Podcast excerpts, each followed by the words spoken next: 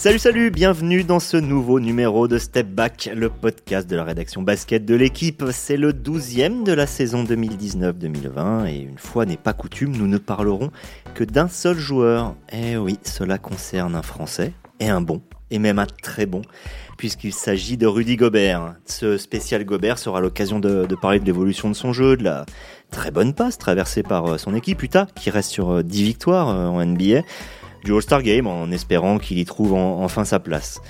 Vous pourrez entendre le Picard parler puisque Maxime Mallet, notre envoyé spécial permanent ou correspondant à New York, l'a rencontré mardi à l'occasion d'un match gagné à Brooklyn face aux Nets 118 à 107. Maxime est l'un de nos trois intervenants euh, cette semaine. Bonjour Max. Salut. Seront également avec nous euh, Yann Onana. Salut Yann. Salut Xavier, salut à tous. Et Amaury Perdrio. Salut Amaury. Bonjour tout le monde. Alors on ne perd pas de temps, partons tout de suite à l'assaut de celui qui a remporté en 2019 le trophée Alain Gilles décerné au meilleur basketteur français. Début du game. Alors messieurs, euh, qui veut prendre la parole en, premier? Dites-moi, moi la question que je me pose, j'ai l'impression que euh, Rudy Gobert n'était pas excellent en début de saison. Est-ce que, je me trompe? Est-ce que j'ai une lecture un peu biaisée? Ou est-ce qu'effectivement, il y a quand même eu un gros coup de boost au fur et à mesure dans, la saison de Rudy Gobert Yann? Euh, Je pense qu'il y a plusieurs éléments. D'abord, euh, à mon avis, comme... Euh, à l'image d'Evan Fournier et d'autres joueurs qui revenaient de la Coupe du Monde, je pense qu'il y a un, petit contre-coup. Donc ces statistiques purement chiffrées étaient effectivement en deçà de ce qu'ils faisaient l'année dernière. Et c'était encore... de enfin, on avait un sentiment un peu mitigé parce qu'en plus, collectivement, euh, son équipe ne tournait pas. Et évidemment, ça va ensemble. Et, euh, Utah a dû euh, faire face donc à un, assez gros remaniement d'effectifs avec le départ de notamment d'Eric Favors, qui était dans le même secteur que Rudy, et puis du départ du MVP de la Coupe du Monde, Ricky Rubio. Donc il a fallu intégrer un nouveau meneur de jeu. Et comme vous le savez, ça s'est pas très très bien passé, en tout cas au début. En tout cas aujourd'hui, il n'a pas Mike Conley, hein, puisqu'on parle de lui, n'a pas encore trouver sa place euh, parfaitement dans, ce collectif. Et d'ailleurs, la série, euh, la bonne série d'Utah se passe sans lui, ce qui euh, soulève des questions. Mais je pense que ça contribue tout ça à expliquer pourquoi Rudy Gobert a mis un moment à rentrer dans sa saison. En tout cas, là, il l'a fait, puisque en dehors des victoires, on s'est aperçu au fil des matchs que qu'il était devenu une force réellement dominante. Il n'y a personne qui arrive à l'arrêter actuellement, que ce soit en défense, en attaque techniquement, c'est intéressant puisque puisqu'en plus, il, pose des écrans. C'est l'un des meilleurs poseurs d'écran en NBA. Hein. Vous savez, on appelle ça des, des écrans décisifs. C'est comme des passes décisives, c'est-à-dire qu'il libère ses coéquipiers euh, pour marquer des tirs. En fait, il fait un peu tout euh, sur le terrain. On l'avait rarement vu aussi dominant, hein, non euh, N'est-ce pas, Max? Je ne sais pas ce que ce que tu as observé à Brooklyn. Oui, oui, bah c'est c'est ce que tu as dit. Il en a parlé lui-même quand on l'a vu la veille du match contre Brooklyn lors de l'entraînement. C'est vrai que parmi tous les joueurs d'Utah euh, qui, a, qui, a, qui a pivoté, on va dire, d'une équipe euh, bien solide à l'intérieur avec Gobert et Favors. Ils ont préféré séparer de Favors pour faire venir Bogdanovic. Et donc, ça a complètement changé euh, ses habitudes de jeu et ça a demandé un petit temps d'adaptation individuelle et collectif. Donc, c'est ce qui a pu aussi expliquer le, le début de saison. Et après, ouais, l'équipe a quand même pas mal, pas mal évolué en termes de, de, de style par rapport au, aux années précédentes, donc ça demande forcément du temps pour euh, pour euh, se trouver, sachant que bah, la, la pré-saison NBA est, est, pas très longue et qu'elle a été encore plus raccourcie ces derniers temps. Il y a de moins en moins de matchs de pré-saison, donc euh, souvent le premier mois, mois et demi, c'est ce qui permet de faire les, les derniers ajustements. D'un point de vue coaching, purement, ce qui est hyper intéressant avec un joueur comme Rudy Gobert, comme tu disais, c'est sur la pose des écrans, mais non seulement la pose de l'écran qui est efficace, mais rouler vers le panier, qui l'est de plus en plus, et finalement il est facile à trouver parce qu'il est grand, il est haut, on peut, on peut facilement avoir des dunks avec lui, mais parce qu'il mobilise la défense en face, bah, tous les shooters de Utah qui sont plutôt efficaces en ce moment, les Joe Ingles, les Donovan Mitchell capables de, d'artiller de, partout, euh, Bogdanovic, c'est pareil. Ce sont des joueurs qui se retrouvent à avoir des tirs ouverts. Joe Ingles sur le match euh, face à Brooklyn euh, il y a deux jours le disait, il disait mais en fait il nous facilite tellement la tâche à mobiliser la défense adverse que nous, on a l'impression de mettre des tirs d'entraînement. Et eh ben, je pense que ça résume assez bien la, progression courte au cours de la saison. C'était pas le cas au début, au mois, mois d'octobre, au novembre, parce qu'il y a ce contre-coup de la, Coupe du Monde. Puis maintenant qu'il maintenant qu'il est fit, qu'il est, qu'il est rapide et efficace, ben ça, ça paye. Et il y a quelque chose qui m'a frappé, euh, euh, Maxime, et j'aurais bien aimé avoir ton avis là-dessus, c'est que j'ai eu l'impression pendant cette série que le vrai franchise player, le, joueur numéro un de Utah, c'était pas Donovan Mitchell, euh, dont on disait a priori que c'était voilà, que c'était le, visage de la franchise. J'avais l'impression que c'était vraiment Rudy en fait. Euh, est-ce qu'on est chauvin ou est-ce que c'est vraiment ça? Non, il y, a, un peu de vérité là-dedans. Euh, notamment, Mitchell a manqué un match à Washington, donc voilà, c'est vrai que Mitchell, ce qu'il apporte, c'est très important pour Utah. Utah ira pas loin sans un grand Donovan Mitchell. On l'a vu encore contre Brooklyn où euh, quand il y a besoin d'aller chercher un, panier euh, sur demi-terrain, euh, quand la, spirale est pas trop bonne dans le match, il va il va pouvoir créer quelque chose, s'arracher jusqu'au panier et mettre deux points qui qui remettent l'équipe dans le bon sens. Mais si on enlève Donovan Mitchell, on peut trouver d'autres joueurs du tas qui vont pouvoir scorer, etc. Si on enlève Rudy Gobert, par contre, il y a beaucoup de choses qui fait que personne d'autre dans l'effectif n'est capable de faire. Donc ça, ça va amputer Utah d'une grosse partie de son identité plus importante que si euh, Mitchell euh, n'est pas là, même si Mitchell va avoir une meilleure moyenne de points euh, à la fin de la saison. Pour l'instant, Rudy Gobert est là et, ça fonctionne bien pour le Jazz puisque donc le Jazz en est à 10 victoires consécutives. Alors il faut un petit peu la relativiser. Vous, avez parlé de Washington, vous avez parlé de Brooklyn, ce ne sont pas les, meilleures équipes de la NBA. Charlotte, New Orleans. Chicago également. Malgré tout, ce que veut retenir Rudy Gobert, c'est que l'équipe progresse, et c'est sûrement là l'essentiel. Et on va l'entendre tel qu'il l'a dit à Maxime. Pas super satisfait du stretch qu'on a vu avant ça. Et on, savait qu'on ne jouait pas le meilleur basket qu'on pouvait jouer. Et donc on a, continué à travailler. On a, eu aussi un calendrier qui s'est un peu, relâché, qui nous a permis de récupérer un peu plus. Et, euh, on vient, voilà, on, a vraiment l'impression qu'on progresse chaque, match. Et pour nous, c'est ce qui est le plus important.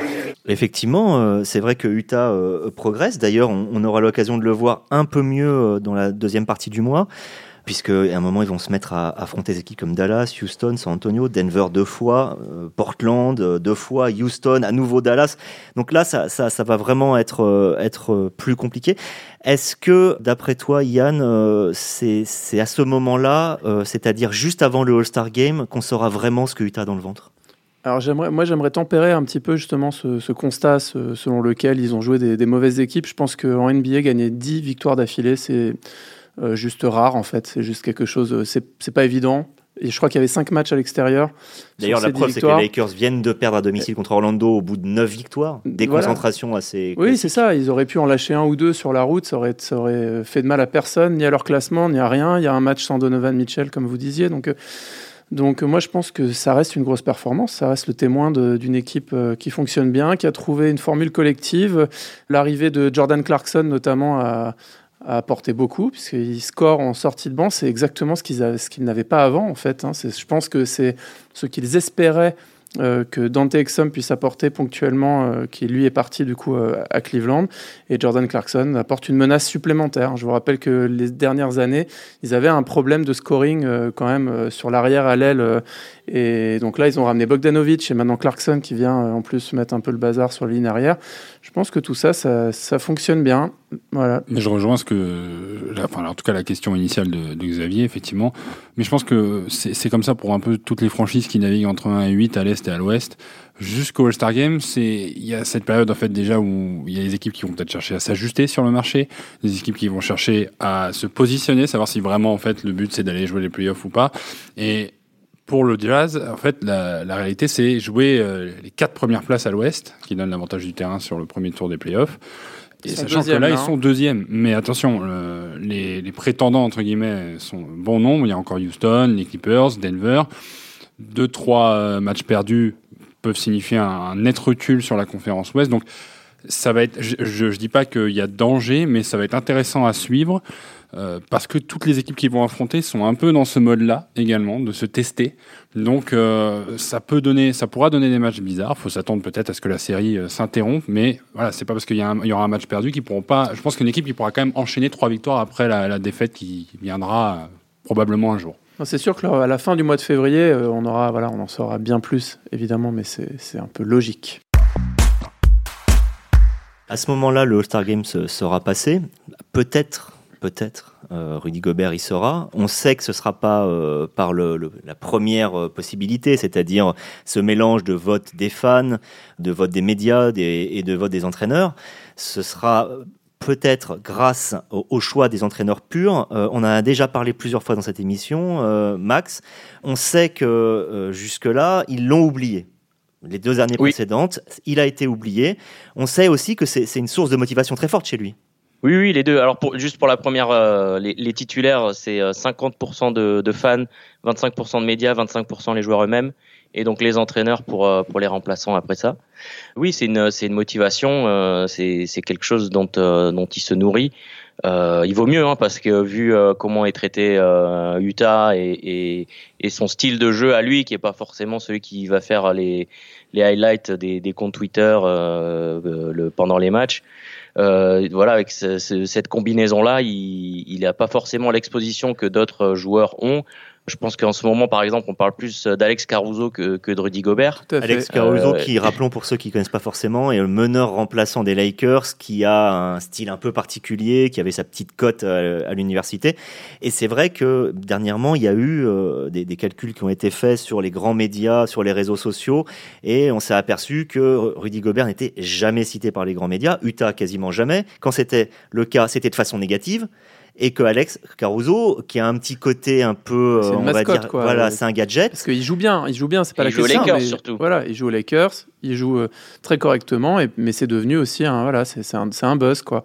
C'est devenu un buzz. Sauf que forcément, ça, ça l'agace, Rudy. On, va l'écouter parler, parler de ça, des réseaux sociaux. Ça fait 7 ans que je suis à Utah, donc je sais un peu comment ça marche, je sais comment les réseaux sociaux ça marche, toutes ces choses-là. Euh, malheureusement, ça va être dur de changer ça.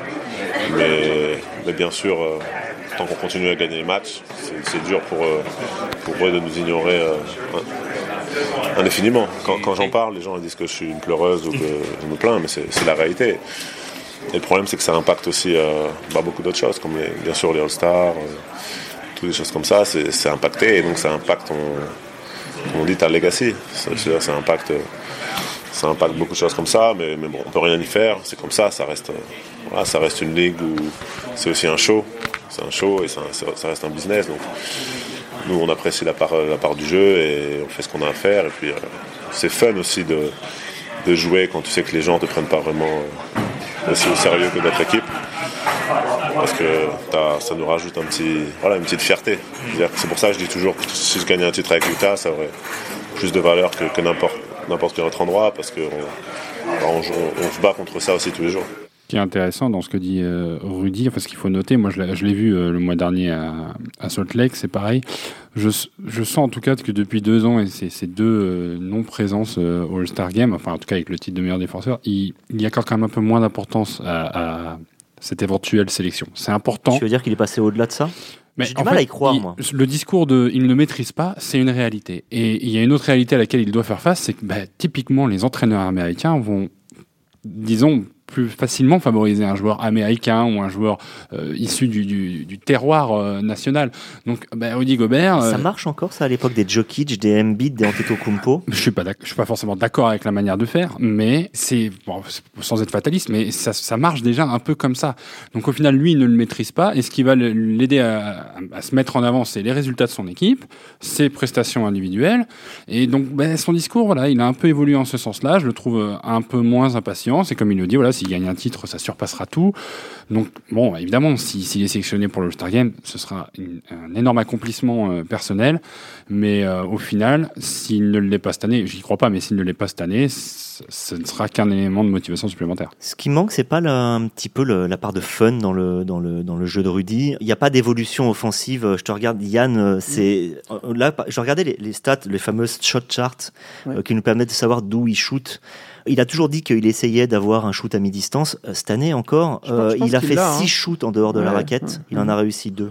Oui, mais c'est pas si mal en fait. non, non, mais je pense qu'il a, il commence à avoir un shoot. C'est juste que il en a mis deux en dehors de la raquette depuis le début de la saison. mais il en prend six euh, sur une moitié de saison, un tiers de saison. Ça, c'est parce que simplement le jeu aussi des équipes où il a été doit doit s'adapter à ça, doit intégrer que ça existe dans, sa panoplie offensive. Il n'est pas en position de, de, de, prendre ses tirs. Il est d'ailleurs c'est un, un, joueur euh, qui excelle dans le mouvement.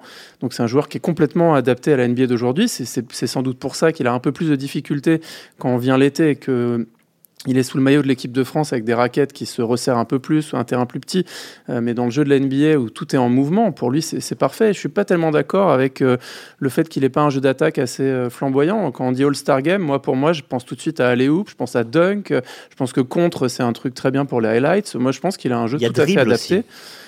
Oui, non, il va pas faire des crossovers, c'est sûr, mais bon, on voyait, on voyait Shaquille O'Neal prendre des tirs à trois points pour rigoler All-Star Game à une époque. C'est marrant parce que je, crois, toi, tu, ça fait longtemps que tu côtoies euh, Rudy Gobert, tu, que tu, tu observes sa carrière, tu, tu, sais que beaucoup plus jeune, euh, il était, euh, il avait un jeu d'extérieur quasiment. Oui, oui, absolument. C'est l'une de ses qualités de base. Il est arrivé à Cholet, euh, il avait 15 ans, il est né en 92, hein, donc c'était en 2007. Il avait 15 ans, il jouait ailier, il mesurait qu'un mètre 93. Et c'est une des raisons euh, pour lesquelles il n'avait pas été euh, sans doute retenu à l'INSEP, c'est que c'était pas encore un, produit fini. On savait pas qu'il allait être aussi grand et il était peut-être pas assez, assez bon dans, vu sa taille et vu et, vu le poste à l'époque. Mais du coup, ça lui a donné, quand il a grandi, euh, des qualités que d'autres grands n'avaient pas. Euh, comme c'était le cas aussi pour Joachim Noah, euh, qui a eu un parcours similaire. Et donc, il a été, il a été pisté, dès qu'il a grandi, il a été pisté par, par toutes les franchises NBA. Il a été façonné, vous savez, par Jean-François Martin, qui est le formateur historique du centre de formation de Cholet, qui a, qui a dégoté euh, tout un tas de, futurs joueurs NBA. Euh. de, Nando De Colo à Rodrigue Bobois, euh, Kevin Serafin à Michael Voilà, donc il est passé par cette, par cette couveuse, Max, j'ai l'impression que la, meilleure chose qui pouvait arriver à Rudy Gobert, c'est que la concurrence aussi s'élimine d'elle-même. Car Anthony Towns a complètement disparu des radars. C'est vrai, l'an dernier, il était All-Star Game. Et c'était un concurrent direct pour euh, Rudy Gobert. C'était pas lui le, grand concurrent finalement de, Rudy Gobert, Max? Oui, mais euh, comme euh, je crois qu'on avait parlé dans un podcast précédent aussi, il y, a, eu un grand chamboulement à l'Ouest à l'intersaison, donc avec Kevin Durant qui est parti, et puis on a eu les blessés des, Warriors. Donc il y, a, sans doute plus de place à prendre cette année dans, dans l'effectif de l'Ouest, même si après les équipes sont mélangées, il y a quand même 12 joueurs de l'Ouest et 12 joueurs de l'Est qui sont sélectionnés.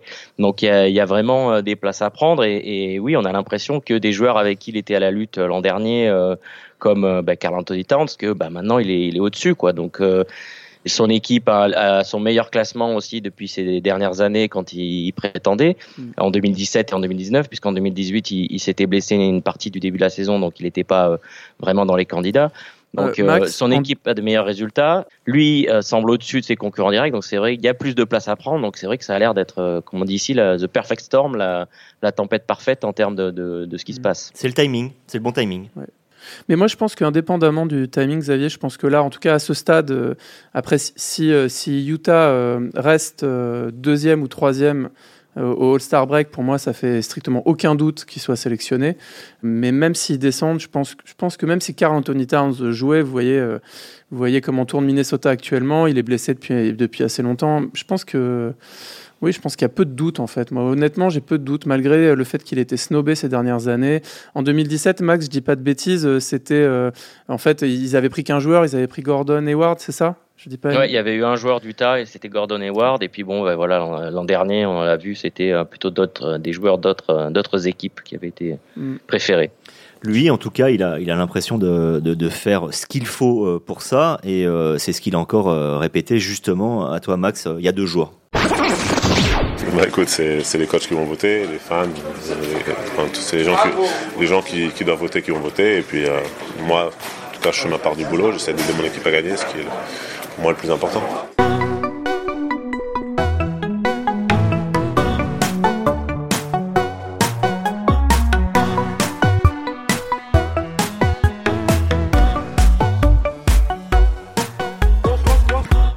Amaury, je voudrais qu'on revienne aussi sur un, sur un point essentiel qu'on pourrait croire avoir beaucoup discuté, mais en fait on peut encore en parler parce qu'on l'a pas tant exploré ça, c'est la défense. Il a moins de deux contres par, euh, par match cette année.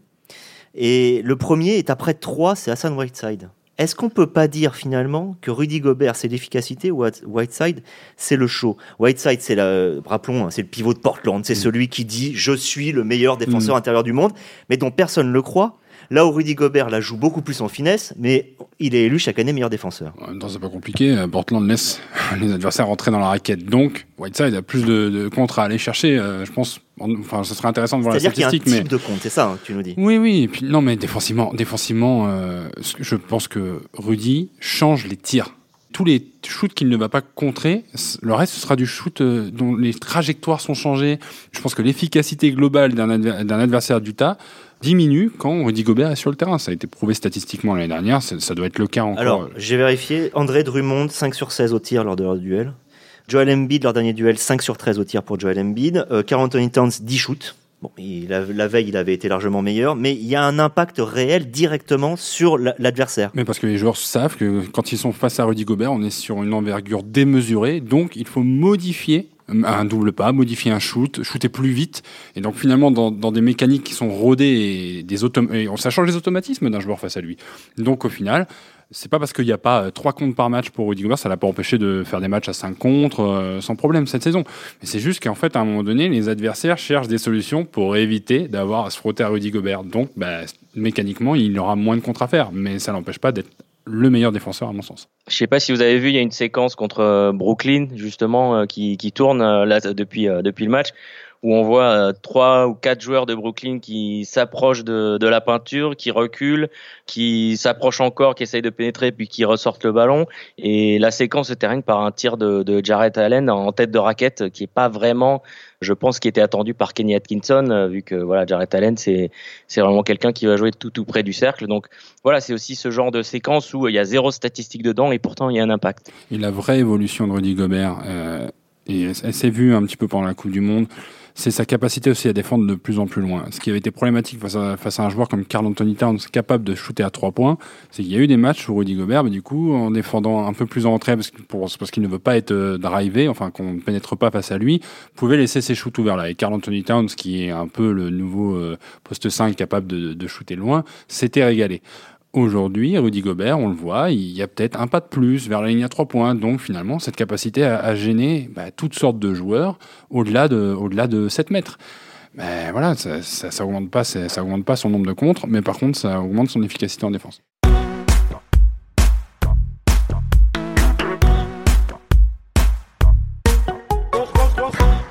Moi, je voudrais qu'on passe maintenant sur un autre sujet qui est moins connu euh, finalement des personnes qui, qui nous écoutent, c'est celui de la personnalité de, de Rudy Gobert et de l'évolution de sa personnalité.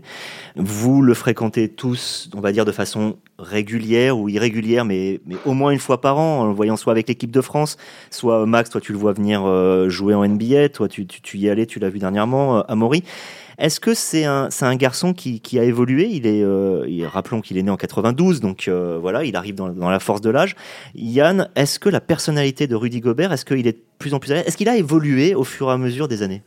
Euh, à vrai dire, alors si on parle de niveau médiatique, oui, puisque au tout début, évidemment, comme beaucoup de joueurs, il savait pas trop quoi faire avec toutes les questions que nous on voulait lui poser en mettant les, les projecteurs sur lui, alors que il était encore que dans une petite ville.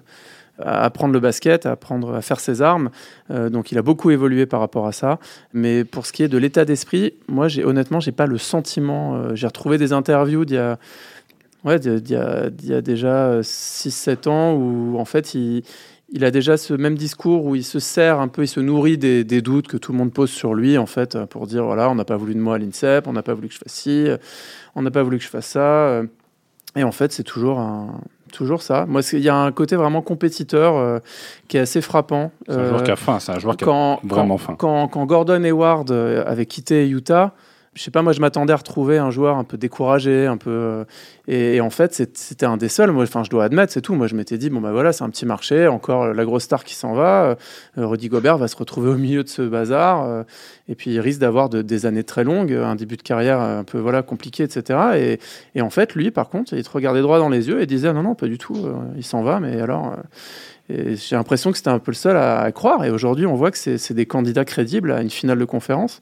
Je pense que c'est ce qu'ils visent au minimum euh, cette saison. Max, quand on rentre dans le vestiaire du jazz, quelle est l'attitude euh, Comment ça se passe euh, autour Rudy Gobert? Déjà, est-ce que c'est celui qui a le plus de journalistes qui est autour de lui? Est-ce que c'est quelqu'un qui euh, déconne, rigole avec ses coéquipiers, au contraire quelqu'un de plutôt discret? Est-ce que tu peux nous, nous donner un petit peu l'envers du décor? Il n'y a pas forcément tous les journalistes parce que, comme beaucoup de Français de NBA, il est souvent parmi les, derniers joueurs à avoir pris la douche, à avoir appliqué les lotions, à s'être bien habillé. C'est une constante quasiment de tous les joueurs français. Donc des, des, gars qui sont qui sont par exemple en, en deadline ont dû déjà repartir. Mais non non, c'est un des joueurs qui est les plus écoutés dans dans le vestiaire, qui est, qui est un des leaders, euh, voilà, qui est, oui, qui est, qui est très à l'aise euh, dans ce vestiaire, qui je pense est, parfaitement conscient de, ce qu'il est, de ce qu'il peut apporter, de, ses capacités, qui a, comme euh, je pense le disait toujours le même niveau de confiance en lui, sauf qu'aujourd'hui, il y a les, ce qu'il fait sur le terrain qui, vient exactement corréler cette confiance en lui, ce qui était ce qui n'était pas forcément le cas euh, quand, euh, il est arrivé euh, dans, dans la ligue, bien sûr. Donc non, non, c'est quelqu'un aussi qui est, qui est pas dans sa bulle au sens où il est conscient de ce qui se passe sur les réseaux sociaux. Euh, voilà, on l'a entendu, de, de, de l'image du tas, de son image à lui. Et en même temps, il, il fait d'autres trucs euh, par ailleurs. Euh, par exemple, il, il a euh, des, sa fondation. Quand il, il, fait des contres, il donne des pour des associations caritatives. voilà, un peu dans toutes les villes. il fait ça. Et il sait aussi, maintenant, il vient d'investir dans l'e-sport avec la franchise Call of Duty de, de Londres. Donc voilà, c'est quelqu'un qui, qui s'intéresse à, à plein de choses qui est, qui est ouvert, qui, et, qui, qui a de l'ambition, mais euh, mais voilà, qui est, qui est, conscient du contexte et, et, de, et, de, et, de, tout ce qui se passe autour de lui. C'est un ambitieux, mais qu'il assume. Hein. Je rappelle qu'il annonce qu'il vise la médaille d'or aux Jeux Olympiques, euh, tout simplement. Et déjà, et au Mondial, c'était pareil. Il a, il, a, il a pas peur de se cacher. Il préfère assumer d'avoir des ambitions qui paraissent démesurées, mais en fait, il, il les assume complètement. Et derrière, il y a les, la déception est à la hauteur, généralement, de, de, de ces ambitions-là. Mais, mais au final, il, toujours. C'est pas le propre de cette génération-là. Euh, je pense à Evan Fournier, un peu pareil euh, de la même génération, on avait Geoffrey Lauverne qui est pas le dernier à avoir euh, à, parler et qui a pas dans sa poche. Yann, euh, c'est pas un petit peu voilà ces jeunes-là qui étaient de l'après par cœur et qui avaient tout simplement aussi besoin de marquer leur territoire face à des après de passer après des mal alpha. Tout à fait, bravo, bien résumé, surtout après le, fiasco en 2017 de l'euro où, justement, euh, euh, dans l'incapacité à créer une, hiérarchie, mais bon, enfin, euh, Rudy Gobert n'était pas là hein, cette année-là, mais néanmoins, l'équipe s'était un peu crachée en Turquie et en Finlande, et effectivement, ils avaient besoin de, marquer leur territoire, de, lancer quelque chose, et à la Coupe du Monde, c'était frappant, à hein, la conférence de presse inaugurale, il y avait Nicolas Batum qui s'est naturellement mis un tout petit peu en retrait en disant moi je vais être un leader par l'exemple qui va accompagner la nouvelle génération. Rappelons que Nicolas Batum a 4 ans de plus hein, que Rudy Gobert. Oui, oui absolument, 88 et, et Rudy Gobert était celui qui avait euh, parlé le plus fort. C'est lui qui avait le plus euh, affiché l'ambition, qui avait dit qu'ils n'avaient pas peur des États-Unis, que peu importe. Euh, et on rappelle qu'ils sont évidemment très très proches avec euh, Evan Fournier. Ils sont de la même année. d'ailleurs, ni l'un ni l'autre n'a remporté une médaille d'or euh, en équipe de France jeune, ce qui est intéressant puisque Batum a gagné des, des médailles euh, des médailles d'or en équipe de France jeune, la génération Parker aussi. Eux, ils sont un peu dans un, un espèce de creux de l'histoire des, des, équipes juniors là où ils n'ont pas eu, ils ont pas été au bon endroit au bon moment ou dans la bonne forme ou ensemble. Et c'est ce qui, pour moi en tout cas, c'est ce qui finalement juste répond un peu à ta question sur l'évolution de sa personnalité, bah en fait, euh, tout simplement avec l'âge, il est devenu leader. Il a envie de devenir leader de, à la fois de son équipe à Utah, ça se voit, c'est criant. Euh, dans le vestiaire, il est à côté de Mitchell, euh, Ingles, c'est les, gars qui mènent cette franchise vocalement et sur le terrain et il veut être leader de l'équipe de France. Et je pense que c'est son évolution majeure. Il est arrivé en NBA sur la, pointe des pieds pour apprendre, et le voilà aujourd'hui à porter sa franchise. Euh, il y a quelques années, à l'époque, quand il était arrivé en NBA, hein, je pense un ou deux ans après, j'étais passé par Salt Lake City et je me souviens qu'on racontait là-bas, en tout cas, qu'on n'avait jamais vu une hype pareille, en fait, ou en tout cas une excitation depuis l'époque, tout simplement, de, John Stockton et Karl Malone. Hein. C'est pour dire ce qu'il a vite représenté, en tout cas au moins dans, dans cette ville avant de le représenter à l'échelle de la NBA peut-être euh, un jour s'il est reconnu à sa juste valeur. Mais euh, en tout cas, c'est ça qu'on disait de, de, Rudy Gobert euh, assez vite à Salt Lake City. Bah, on espère pour lui qu'il ira comme le grand duo historique de Dream Teamer Stockton Malone en finale, mais que là contre Jordan, qu'il les gagnera. Contre Jordan, c'est un, un, peu plus compliqué. Voilà, on aura l'occasion d'en reparler de Rudy Gobert hein, pendant toute l'année 2020 puisqu'on en a parlé les playoffs, les Jeux Olympiques. Voilà, plein de bonnes choses à, vous raconter. Euh, on va tout simplement se dire à la semaine prochaine. Déjà, c'est déjà pas mal. Et vous remercie de nous avoir écoutés. À la semaine prochaine.